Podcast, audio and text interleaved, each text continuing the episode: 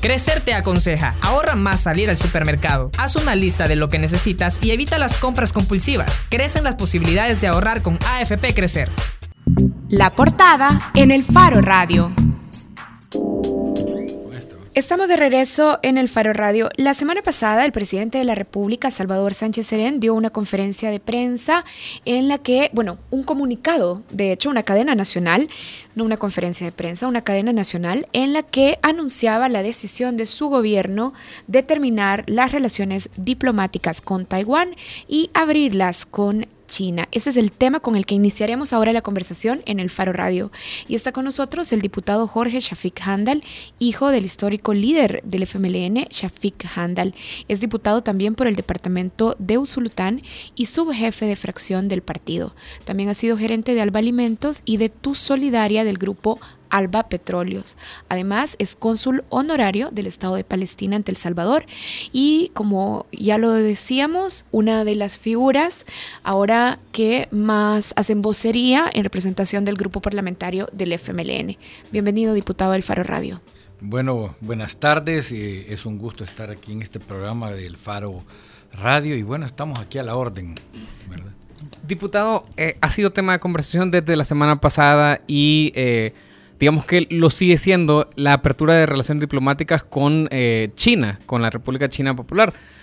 ¿Por qué se tardaron nueve años, eh, el FMLN, por qué se tardaron nueve años desde que está en el órgano ejecutivo para tomar esta decisión? Bueno, mira, no es que nos tardáramos nueve años, la decisión ya estaba tomada desde, digamos, el 2004, ¿verdad? Bueno, no, desde antes. Nosotros como partido siempre hemos mantenido relaciones con con el Partido Comunista de, China y mediante eso hemos ido conociendo las perspectivas de ellos del desarrollo y siempre fue una meta nuestra eh, llegar eh, a poder en algún momento establecer relaciones diplomáticas con, con China por la ventaja que esto eh, podría eh, no podría, sino que de hecho significa para el país. Reformulo la pregunta entonces, si la decisión del FMLN estaba tomada desde el 2004, como usted lo decía, ¿por qué no se ejecutó de inmediato en 2009? Es decir, si es una decisión que el partido tenía clara desde 2004, ¿por qué no la asumieron y ejecutaron en 2009?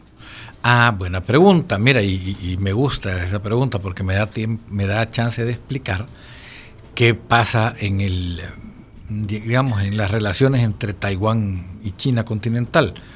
Es que mira, nosotros en el 2009 con el gobierno de Mauricio Funes hicimos dos tentativas de querer establecer relaciones con China. Incluso se les fue a buscar algunos eventos en que ellos estaban y mediante incluso el mismo partido le preguntamos allá en China, en una de las misiones que nosotros siempre hemos tenido como partido, le preguntamos si era posible establecer relaciones. Y en esa ocasión nos dijeron, miren, hoy por hoy no Fíjense bien las definiciones, hoy por hoy no. Y a preguntarle por qué, ah, es porque estamos en un proceso de acercamiento con el gobierno de Taiwán, eh, que estaba entonces el partido del Kuomintang, que estaba ahí, eh, que lo fundó Chiang Kai-shek.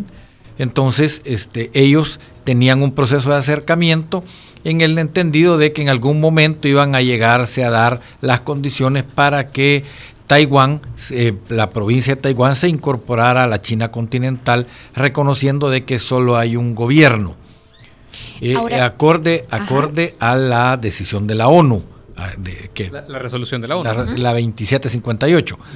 Entonces, eh, nos dijeron, por hoy no, porque estamos en... Y uno de los acuerdos que hemos llegado es que además de que vamos a fortalecer nuestras relaciones culturales, económicas, todo lo que esto conlleva, también vamos a respetar lo que cada quien tenemos en el área diplomática. Entonces nos dijeron, hoy por hoy no, nosotros no podemos eh, facilitar nada que rompa relaciones con Taiwán. Pero yo tengo aquí una nota de prensa de presidencia donde el 13 de enero de 2017, o sea, hace un año, siete meses, el presidente Salvador Sánchez Serén y la presidenta de eh, China-Taiwán reiteraban y se comprometían, aquí está la fotografía y todo, a continuar fortaleciendo sus lazos de amistad y cooperación. Sí, es que déjame terminar el, proceso entero. De acuerdo, entonces dijeron que no. Pero resulta ser que con el cambio de gobierno en Taiwán volvió a la presidencia un, un partido independencista que inmediatamente rompió el acuerdo que había con China. Entonces, vistas las cosas así, China dijo, bueno, hoy sí se puede. ¿De acuerdo? Entonces nosotros empezamos nuevamente a establecer todo el proceso de acercamiento para poder eh, llegar a establecer relaciones. Nosotros dice el FMLN. No, me refiero al gobierno. Al gobierno, ya. El FMLN ya lo propuso en el programa de Chafik Jorge Handal, ahí está. Eh, no solo con China, sino con todos los países del mundo, abrir relaciones. Eh, desde el 2009 hasta acá nosotros hemos mantenido una política de relaciones internacionales que nos ha permitido abrir relaciones con 27 países en estos nueve años. Eh, hemos abierto con Rusia, con Vietnam, con, Laos, con eh, Fiji, eh, con... se me escapan otros nombres, pero, pero, para cerrar este tema, ¿qué cambió en la decisión del Ejecutivo en un año, siete meses, de romper relaciones diplomáticas con Taiwán. Es decir, hace un año, como decía, veíamos al presidente estrechando la mano con la presidenta de Taiwán, comprometiéndose a continuar con las relaciones diplomáticas. ¿Qué cambió en el último periodo? Es que mira, no ha cambiado nada. Nosotros teníamos la decisión, o sea, el gobierno tenía la decisión de establecer en algún momento las condiciones necesarias para abrir con China relaciones. ¿Por qué? Porque hay un punto de reconocimiento a nivel mundial de que China es el, el, gobierno de Beijing es el representante de toda la China y solo hay una China. ¿De acuerdo? Entonces, en concordancia con eso había que eh, reconocer a China. Y como eh, el gobierno chino dijo, hoy sí se puede, entonces dijimos, bueno, caminemos hacia ahí. ¿De acuerdo? Ah, ¿Por qué hace un año se decía que se iban a continuar? Porque tú no vas a romper las cosas de, eh, ¿cómo se llama? Si estás caminando en ese momento, hay que seguir caminando hasta donde dure, hasta donde llegue, hasta donde te dé la oportunidad. Y eso fue lo que se hizo, se caminó hasta donde se llegó la oportunidad. Diputado, usted entonces... Mira, perdón, y una cosa. Muchos dicen, fue una sorpresa para todo el mundo. No, Taiwán sabía. Si Taiwán no se ha dado cuenta en todo ese año que nosotros estábamos haciendo todo esto, es que entonces no tiene eh, como labores de inteligencia diplomática y todo el mundo la tiene para darse cuenta de todo. Es que eso no lo que usted dice entonces es que Taiwán debió haberse dado cuenta, pero el gobierno no se lo comunicó de forma oficial. No, porque como vas a comunicar un hecho que todavía no es, que no sabes si al fin China te va a decir, va, estoy de acuerdo. Es que mira, todos piensan que uno llega, toca la puerta de China y dice, hey, aquí estoy, quiero relaciones con vos. Y China inmediatamente le dice, sí, cómo no, vení para acá que te quiero ver. No, eso no es todo un proceso de acercamiento, de establecer, bueno, si establecemos relaciones, qué conveniencias mutuas tenemos, el por qué lo voy a hacer, es todo un proyecto. Y no es simplemente llegar y tocar puertas. ¿Y qué conveniencias mutuas tenemos ah. este, en, este, acuerdo? Mira, ve el globo terráqueo. ¿Cuál es la ruta más corta para llegar a Europa? De China, atravesando el istmo centroamericano. ¿Y la más barata cuál es? por tierra. ¿Por qué? ¿Por qué es más barata? Porque el, canal de Panamá es carísimo y aún así tienen ahí inversiones, pero es carísimo y está sobresaturado. Ok, abrote entonces otra vía mucho más barata a través de tierra, pasar al Atlántico o poner este como un centro logístico para distribución de sus, de sus productos de las empresas chinas que tengan a bien venir en la zona que se ha abierto, en la zona especial. Ahí pueden llegar japoneses, pueden llegar coreanos, pueden llegar vietnametas, pueden llegar lausianos, pueden llegar camboyanos, puede llegar todo el sudeste asiático, puede llegar ahí. Pero digamos que esta, esto que nos ejemplifica, esta ruta de transporte que se han hablado, esto ya es un, acuerdo o es algo que ya se ha discutido con China y miren, esto vamos a empezar a hacer.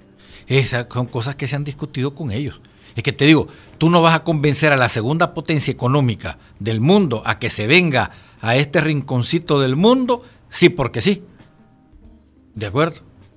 Es que los chinos no, siendo una potencia económica que son, ellos también planifican su desarrollo, planifican su crecimiento, cómo lo van a hacer. ¿De acuerdo? Y mira, todo el mundo habla de, hoy por China, pero yo te puedo dar ejemplo. Aquí Corea ha estado, ha estado interesada en establecer aquí, eh, ¿cómo se llama? Un centro de ensamble de carros por ejemplo, que no se dieron las condiciones, Porque aquí querían hacer un punto de distribución de sus vehículos hacia, eh, hacia distintas partes de Latinoamérica. Es que estamos en una posición privilegiada. Y si tú ves la, la, ruta que está llevando China y todo el sudeste asiático, es que hablemos de, de, una región, no hablemos solo de un país. ¿De acuerdo? Todo el mundo habla hoy con China, pero ya abrimos relaciones con Vietnam, nadie dijo nada. Abrimos relaciones con, con Rusia, nadie dijo nada. Entonces, todos los que eh, tienen frontera marítima con nosotros, por el lado del Océano Pacífico, pueden explotar este asentamiento que se está abriendo. Y no solamente China. ¿Y quiénes participaron en estas eh, discusiones y, charlas previas con China para, encontrar las condiciones para este acuerdo? Bueno, mira, entiendo que el Ministerio de Economía, quiénes específicamente no sé. ¿De acuerdo? Ellos tendrán que darlo, en algún momento lo podrán explicar. Y creo que la ministra Luz Estrella lo ha estado dando en sus declaraciones cómo fue el proceso de acercamiento y por qué es la conveniencia mutua. Ahora, ¿qué nos conviene a nosotros? Exactamente. Ya nos, ya nos enlistaba el asunto de la viabilidad del transporte eh, y las conexiones intercontinentales. mira, te voy a decir. Se presentó un proyecto de zona eh, de zona especial de desarrollo económico del suroriente del país. Aprovecho entonces, ya que usted lo está trayendo a la mesa, ¿cuál es su posición sobre el anteproyecto de ley de zonas económicas especiales en la zona oriental del país? Que hay que apoyarlo, si es que eso es una oportunidad única de desarrollo. Es que aquí te quería dar unos datos. ¿Cuánta es la población que están comprendidos en esos 26 municipios? Son un poco más de medio millón de habitantes. ¿Cuántos empleos fijos hay? O sea, formales. 30 mil, escasamente 30 mil. Ahora, lo que nos está diciendo entonces es que la decisión del gobierno de abrir relaciones diplomáticas con China coincide también con la presentación del anteproyecto de ley de zonas económicas especiales. No, mira, primero se presentó la ley de zonas especiales, no de zonas, de zona especial de sur Oriente. El anteproyecto. de hecho, nosotros lo discutimos aquí, invitamos a la ministra para hablar justamente unas semanas después de que se presentó el anteproyecto. Sí, para generar una zona de inversión. ¿Qué, tiene? Ahí tenemos el puerto, el planchón de cemento que nos heredaron, que tiene más de 10 años de estar ahí, ¿de acuerdo? Sin beneficio ninguno. Y que fue puesto allí porque el, el lugar original no era ahí, sino que era un poquito más abajo para evitar precisamente la solve que tiene hoy el canal de entrada por la desembocadura de dos, de dos ríos que están al norte del, Golfo del Golfo de ey, se me dio el nombre, de nombre, Fonseca. El nombre de, Fonseca. ¿De acuerdo? Entonces, este esto se hizo ahí porque eh, se quería ganar, ¿cómo se llama? Eh, simpatías políticas para ganar, fue casi cerca de una elección también eso, y se hizo ahí. Diputado, pero explíquenos la vinculación entre el anuncio de la apertura de relaciones diplomáticas con China y la presentación del anteproyecto. ¿Hay inversiones chinas que están interesadas en invertir en esa zona del territorio salvadoreño, la zona suroriental?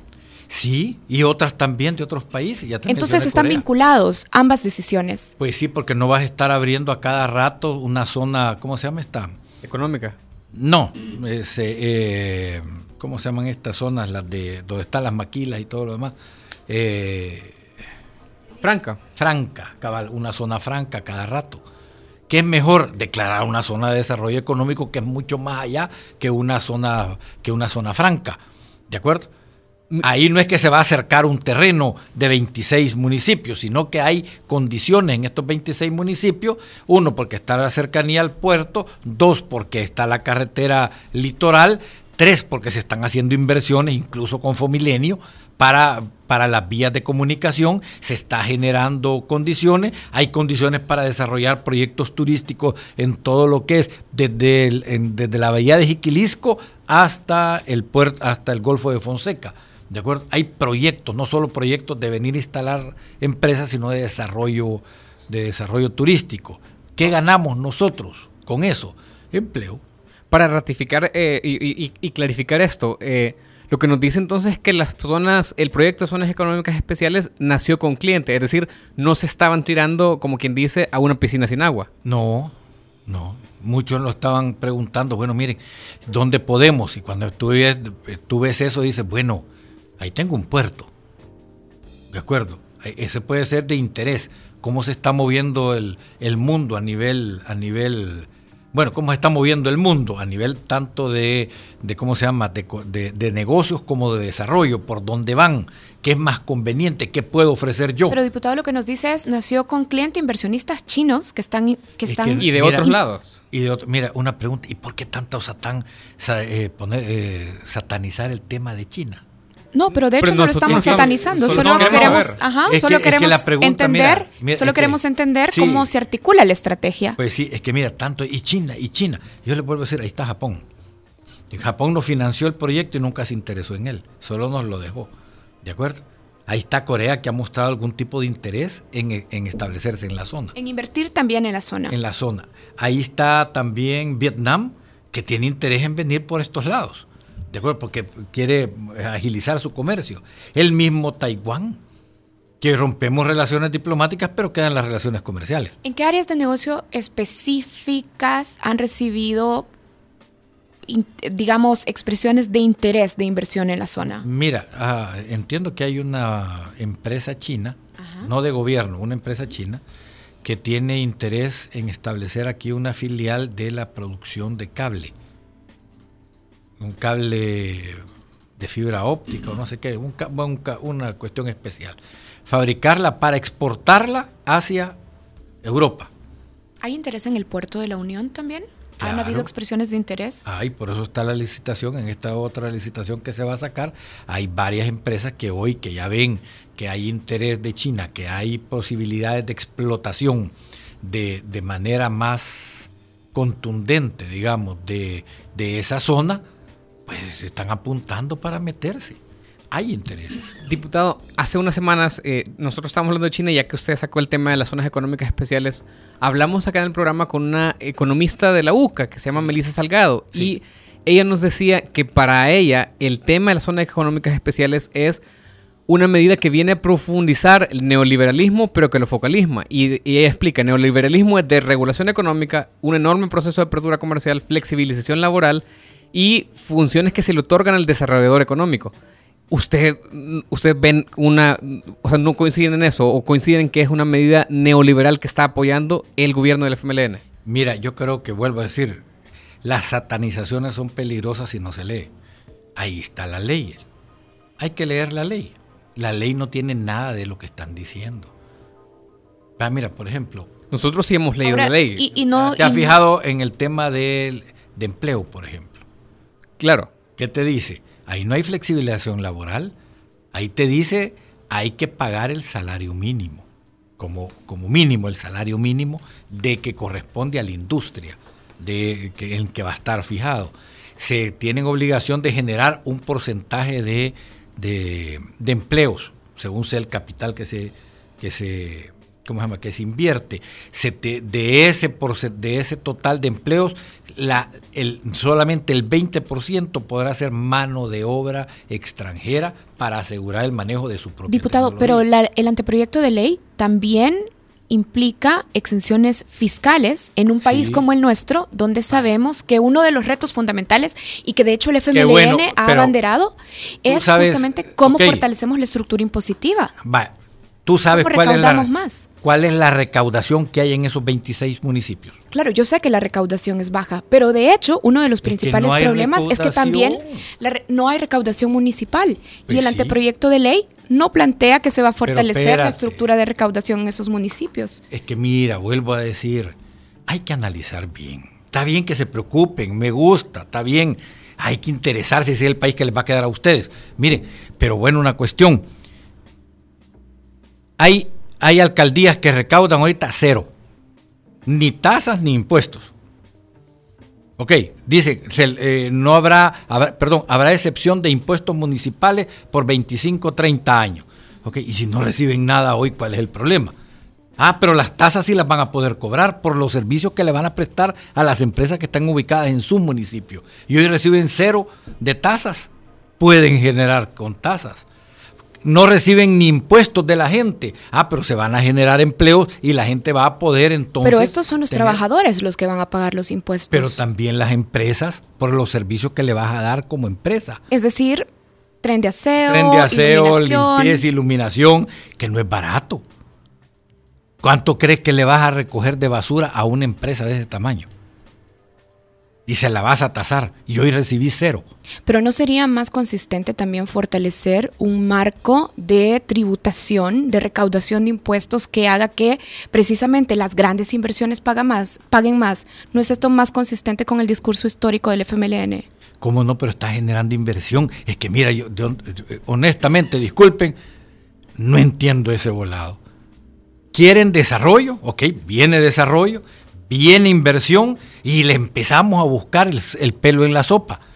En una zona que no tiene, no tiene, ¿cómo decirte? No recibe nada prácticamente. Viven del FODES. No viven de otra cosa. Y, usted puede garantizar que los incentivos fiscales van a atraer inversión, porque por ejemplo hay instituciones como ICEFI, el Instituto de Estudios Fiscales Centroamericano, que dice que eso no es necesariamente una correlación así causa y efecto. Sí, pero tienes que apostarle a algo. Mira, nos han dicho que ese es un proyecto neoliberal, porque lo comparan con Honduras. En Honduras querían dar hasta ¿cómo se llama? soberanía. Sí, los terrenos en, venta sí, Ahí no hay nada de eso. Hay un organismo que va a dirigir eso que está fundamentalmente controlado por el gobierno. Si ustedes han leído la ley, se dan cuenta cuál es la estructura que tiene. ¿De acuerdo? Ahí no hay nada de que los, los privados van a dirigir. Ahí va a dirigir el gobierno. Ahí están las leyes del, del país. Ahí están las, ¿cómo se llama? Eh, la garantía de soberanía plena sobre el territorio que se está, que se está eh, ¿cómo se llama? Eh, delimitando para, esta, para la instalación de esta zona. Fíjate que se fue, ¿qué, qué lugares se fueron a estudiar que no fueran vaya, digamos así, proyectos neoliberales. Se fue a Cuba. Allá está la zona, la zona especial de Mariel. Fíjate que ¿quién dirige eso? El gobierno, y es más o menos, más o menos, guardando las, las distancias, el, el mismo modelo que estamos implantando aquí. ¿Quién administra? El gobierno. Y sabes tú que hay una empresa salvadoreña ubicada allá. Aunque en Mariela el crecimiento económico ha sido más lento que los pronósticos que se daban en el inicio del gobierno. Pero, pero va creciendo. Va creciendo.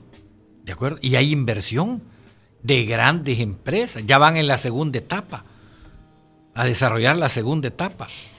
Bien, ahora, solo para los que nos están escuchando, el tema que hemos estado discutiendo ahora es la apertura de relaciones diplomáticas con China y eh, hablábamos también de la vinculación entonces de esta decisión del Ejecutivo también con la presentación del Ministerio de Economía en la Asamblea Legislativa del anteproyecto de la ley de zonas económicas, zonas especiales económicas. Zona o zona. zona. de desarrollo, zona especial de desarrollo económico del suroriente del país. Bien, en la zona para que lo entendamos, para que lo entendamos, en la zona que va del Bajo Lempa hasta el eh, puerto de la Unión, el Golfo de Fonseca. Así, Va desde la desembocadura del río Lempa, se llama La Pita, esa zona.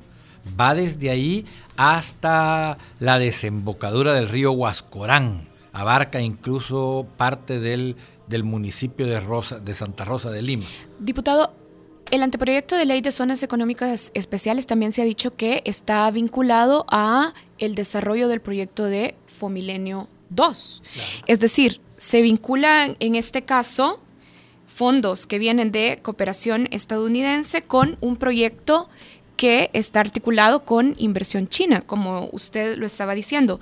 No hay un riesgo implícito de perder fondos que vienen de la cooperación estadounidense, ahora con esta vinculación con el gobierno. Sobre todo con la actitud de, tocado, digamos, el, gobierno estadounidense ante la apertura de relaciones diplomáticas con China. Bueno, pero mira, al fin y al cabo eso va a ser cosa que tienen que decidir los Estados Unidos, y más concretamente el gobierno de Donald Trump. ¿De acuerdo? El gobierno de Donald Trump se ha caracterizado por enemistarse con todo mundo. Se ha peleado con los rusos, se ha peleado con la Unión Europea, se está peleando con China, se está peleando con todo mundo. ¿A qué le apuesta? No sé. ¿De acuerdo? A fortalecer su economía, eh, indiscutiblemente, pero la política parece ser que no, no es la más adecuada para, para esas decisiones que está tomando. Bueno, aunque con los rusos particularmente se ha, se ha, discutido mucho también en la política y en el periodismo estadounidense los vínculos más cercanos del gobierno de Trump y de algunos de sus funcionarios o operadores políticos con el gobierno de Putin también. Sí, pero le acaba de, hace como dos meses dijo que eran sus enemigos, igual que la Unión Europea, y lo dijo públicamente. Entonces uno a Trump no le cree, ¿de acuerdo? Vale, pero bueno, entonces ellos tendrían que ver eso. Yo no creo que vayan a, pasar con semejante cosa. Primero, ¿por qué? Porque si a, si a alguien han calificado bien en el desarrollo de Fomilenio, es a nosotros, que hemos cumplido de 14, 14 indicativos que han pedido, hemos cumplido como con 8. Somos de los mejores, ¿cómo se llama? De los mejores países que han cumplido y, ellos mismos lo han dicho. Entonces, ¿cuál es el problema ahí? Pues yo no le veo problema, una cosa y la otra. Estamos, ¿qué, se está garantizando? Desarrollo para los países. Y no todo el mundo dice que está interesado en que nosotros nos desarrollemos, que crezcamos. Y hoy resulta ser que sí, pero vas a crecer como yo digo, no como yo hago. Eh, y entonces. O sea, ¿usted cree que, la posición está dura, digamos, e, emitida en el comunicado de la Casa Blanca y en otras posturas como la del senador Marco Rubio, es un bluff, o sea, no, no, no, no es en serio. Mira, si será un bluff o no, no lo sé, porque Trump es hasta ahora un, una persona que tú no puedes, ¿cómo decirle? Pronosticar. Pronosticar por dónde va a salir porque él actúa mucho por impulsos. Hace poquito acaba de declarar, estoy harto de China. Hombre, ¿sabes tú cuánto? De cuánto es el dueño China de la deuda externa. Sí, sí. Un buen porcentaje de la deuda externa. El 1.13 trillones de dólares. Los tienen bien, bien fregado a los gringos. El día que le diga pagame la mitad, aunque sea, ese día truena Estados Unidos. Diputado, la representación diplomática. Sí, permítame. Entonces, este, jugar a eso yo no sé a qué le apuesta, como digo, jugar a eso me parece ser que es, bastante problemático para ellos. Vaya a tener que poner una frontera hasta donde sí y a donde no, para no problemar más lo que ya tienen problemado Estados Unidos. Con Marco Rubio, de Marco Rubio a mí eso no me extraña, lo que me extrañaría es que hubiera quedado callado. Bien, la representación diplomática de Taiwán ha acusado al gobierno del FMLN de pedir dinero para la campaña presidencial. Ustedes ya lo han negado con insistencia, pero recordemos que en la gestión de la política del país ya hay precedente. No solo los 10 millones de dólares famosos del caso Flores, también Taiwán donó 4.9 millones de dólares en 2014 que la administración Funes usó en una campaña publicitaria y para financiar el programa conversando con el presidente. ¿Por qué debemos creerle a ustedes, al FMLN, que no han pedido un financiamiento similar en esta situación? Primero, tiene que haber pruebas contundentes y no hay una sola. Ya hay cuatro versiones de cuánto dinero dicen que nos han dado. El primero dijo que eran 20 mil millones. El segundo dijo que eran 10 mil millones. El otro dijo que eran 10 millones. Ya van cuatro versiones sobre eso. Ahora parece un refrito de todo. No, en realidad son 25 mil son 25 mil millones porque te suman los 20 mil, te suman los 5 mil, te suman los otros y te hacen el, bloque, ¿verdad? De 25 mil. Mira, ¿qué es lo que en realidad ha sucedido aquí? Es que el tema es que eh, hace dos, tres semanas hubo una convocatoria del Ministerio de Relaciones Exteriores para el cuerpo diplomático, donde se presentó el tema del puerto, de la licitación y de los proyectos que se tenían con el puerto. Y ahí se pidió a todo el, cuerpo diplomático que... ¿Hace cuántas semanas no se hacía? Tres, tres. Ajá. Hace tres semanas. Entonces se le pidió que eh, hicieran gestiones en sus países para inversión en el puerto, porque es un volado que ahí tenemos tirado. ¿De acuerdo? Que nos cuesta más o menos un millón mensual tenerlo vacío, así como está. ¿De acuerdo? Entonces se, eh, ¿cómo se llama? Se, se pidió ahí que, que, que, que, nos, que nos acompañaran haciendo gestiones con sus gobiernos, con sus empresarios, para que mostraran interés, o sea, se pudiéramos explotar el interés de venirse a radicar o manejar el puerto. En esa reunión de cuerpo diplomático estaba presente Taiwán. Por supuesto, estaba Taiwán, estaba Japón que pidió los documentos. Sí, que hay cositas que hay que conocer, ¿de acuerdo? Pidió los documentos. Sobre eso otros también pidieron, estaban interesados. Ahí mismo se les dijo que tenemos las, las elecciones próximas y se pidió que sí pudiera, que, eh, que hiciéramos hacer gestiones para financiar las elecciones, no las elecciones del FMLN, las elecciones nacionales, ¿de acuerdo? Del 2019. Corea nos ha ayudado en eso. Los famosos escáneres, ¿se acuerdan de eso? Otros nos han ayudado para eso también. Y así se ha hecho. Ahí no hubo nada secreto, nada. Todo se dijo públicamente. ¿Y usted estuvo en esa reunión? Iba a ir, pero me quedé en un tema ahí de, de precisamente los magistrados. ¿Y quién gestionó esa reunión? Es la gestionó el eh, Ministerio de Relaciones Exteriores. Y es que todo fue público. Fue ahí en el Prince, creo que fue la reunión. Si todo fue público, no hubo nada. Secreto. Es decir, el Ministerio de Relaciones Exteriores aprovechó una reunión para presentar el proyecto del el Puerto de la Unión y además para promover el proyecto de la Unión y además para pedir cooperación para el desarrollo de las elecciones presidenciales del, mis, del próximo año. Sí. En la misma no, reunión. En la misma reunión, no hay nada raro ahí, sí. Es una, tal tú lo definías, una pedir cooperación. Todo mundo la pide, todo mundo tiene derecho a solicitarla. Otra cosa es que te la den. Y el gobierno tuvo una respuesta bilateral de la representación diplomática taiwanesa. Mira, sé que después, no, mucho antes estuvo el primer ministro aquí que anduvo pidiendo que, que necesitaba el país. La diputada Nidia Díaz el viernes pasado, en medio de la plenaria, que estaba este el auge, sí, dijo, yo voy a dar un testimonio. Yo estuve en, en una reunión, mejor dicho, en, en, un punto que nos tomamos un café con el, con el primer ministro el, o el ministro de Relaciones Exteriores de ella, que él me preguntó, ¿qué quieren que les ayudemos? Y ella le dijo, bueno, ¿y qué le ha dicho el gobierno? Nada, no me ha pedido nada. O sea, nadie le pidió nada. Y todavía nos preguntó, ¿qué quieren ustedes como partido? ¿Qué quieren ustedes? Y le dijo ella, mire, yo no puedo pedir porque es el gobierno el, el encargado de las relaciones, no somos nosotros. Y estoy hablando con un representante de un gobierno. ¿De acuerdo? Entonces yo no me voy a, eh, dijo Nidia, no me voy a resaltar el agarrar por la libre y decirle, mire, mándeme tal cosa, pídame esto, apóyeme en tal cosa. Porque no es una relación de partido, es una relación de gobierno el que estaba ahí. Y, el gobierno no le había pedido nada. Entonces. Diputado, tenemos que ir cerrando. Esta eh, eh, plática ha sido muy interesante y hemos conocido otros detalles que no sabíamos hasta, hasta este momento. Pero solo para cerrar, ya nos explicaba que entonces la relación, o eh, existe una vinculación entre el pro, eh, que se propone la ley de zonas económicas especiales, o este nombre largo, sí, y, tamañote. Y, y, el, y, la apertura de relaciones diplomáticas con China.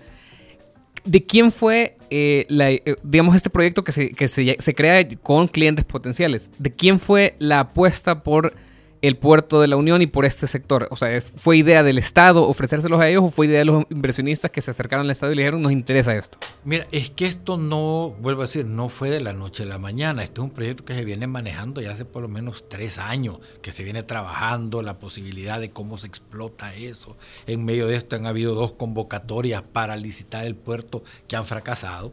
Esta es la tercera la que viene, ¿de acuerdo? Entonces se ha, ido manejando, bueno, ¿y qué, ¿y qué hacemos? Con el puerto?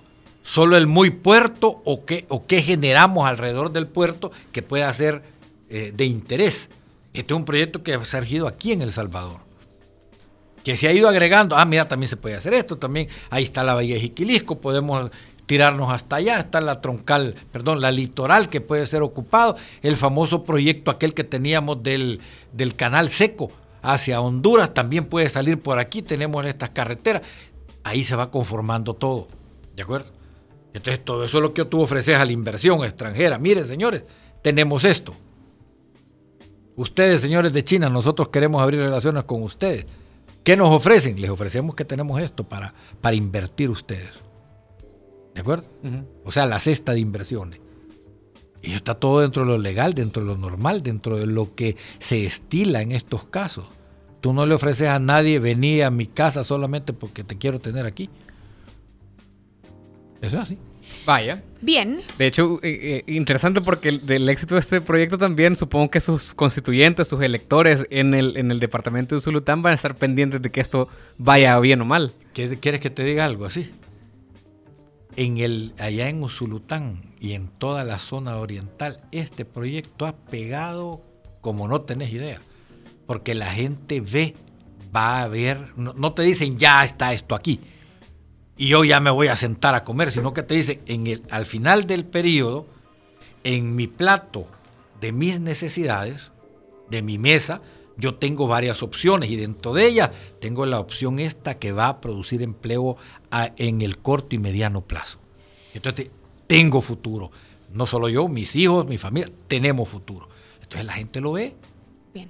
Y dice, vamos. Bueno, diputado, tenemos que cerrar. En Twitter colocamos esta pregunta en la cuenta de arroba el faro radio. ¿Por qué el gobierno rompió a pocos, a pocos meses de abandonar la presidencia sus relaciones con Taiwán? Y teníamos cuatro opciones. Necesitaba inversión china, Taiwán no quiso continuar, la historia lo demandaba y en beneficio del país. Con 267 votos ya cerró la encuesta la respuesta que más votos obtuvo fue necesitaba inversión china, 51%, y el porcentaje que menos votos obtuvo fue la historia lo demandaba, 12%, en beneficio del país, 18%, Taiwán no quiso continuar, 19%. Gracias al diputado Jorge Shafik Handal por habernos acompañado ahora. Mira, y sumándoles, hoy apareció en un diario de esos digitales apareció también una encuesta, el 71% de la población salvadoreña ve con buenos ojos el, hecho del establecimiento de relaciones con China. Bien. Vaya, vamos a buscar la encuesta. Gracias. Hacemos una pausa, ya regresamos y se incorpora también como coentrevistadora María Luz Noches y vamos a estar conversando con el cineasta salvadoreño Arturo Menéndez. Ya volvemos. El Paro Radio. Hablemos de lo que no se habla. Estamos en punto 105.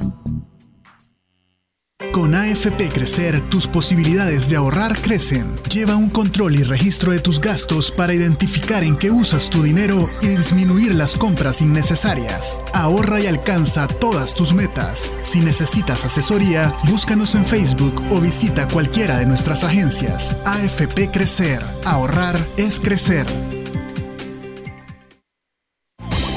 Piensa construir, piensa en calidad. Piensa en Megablock. Para decorar, ampliar o construir, en Megablock encontrará los mejores productos de concreto al precio justo. Desde adoquines con tecnología bicapa hasta bloques estructurales. No lo piense más y llame al 2523-2300.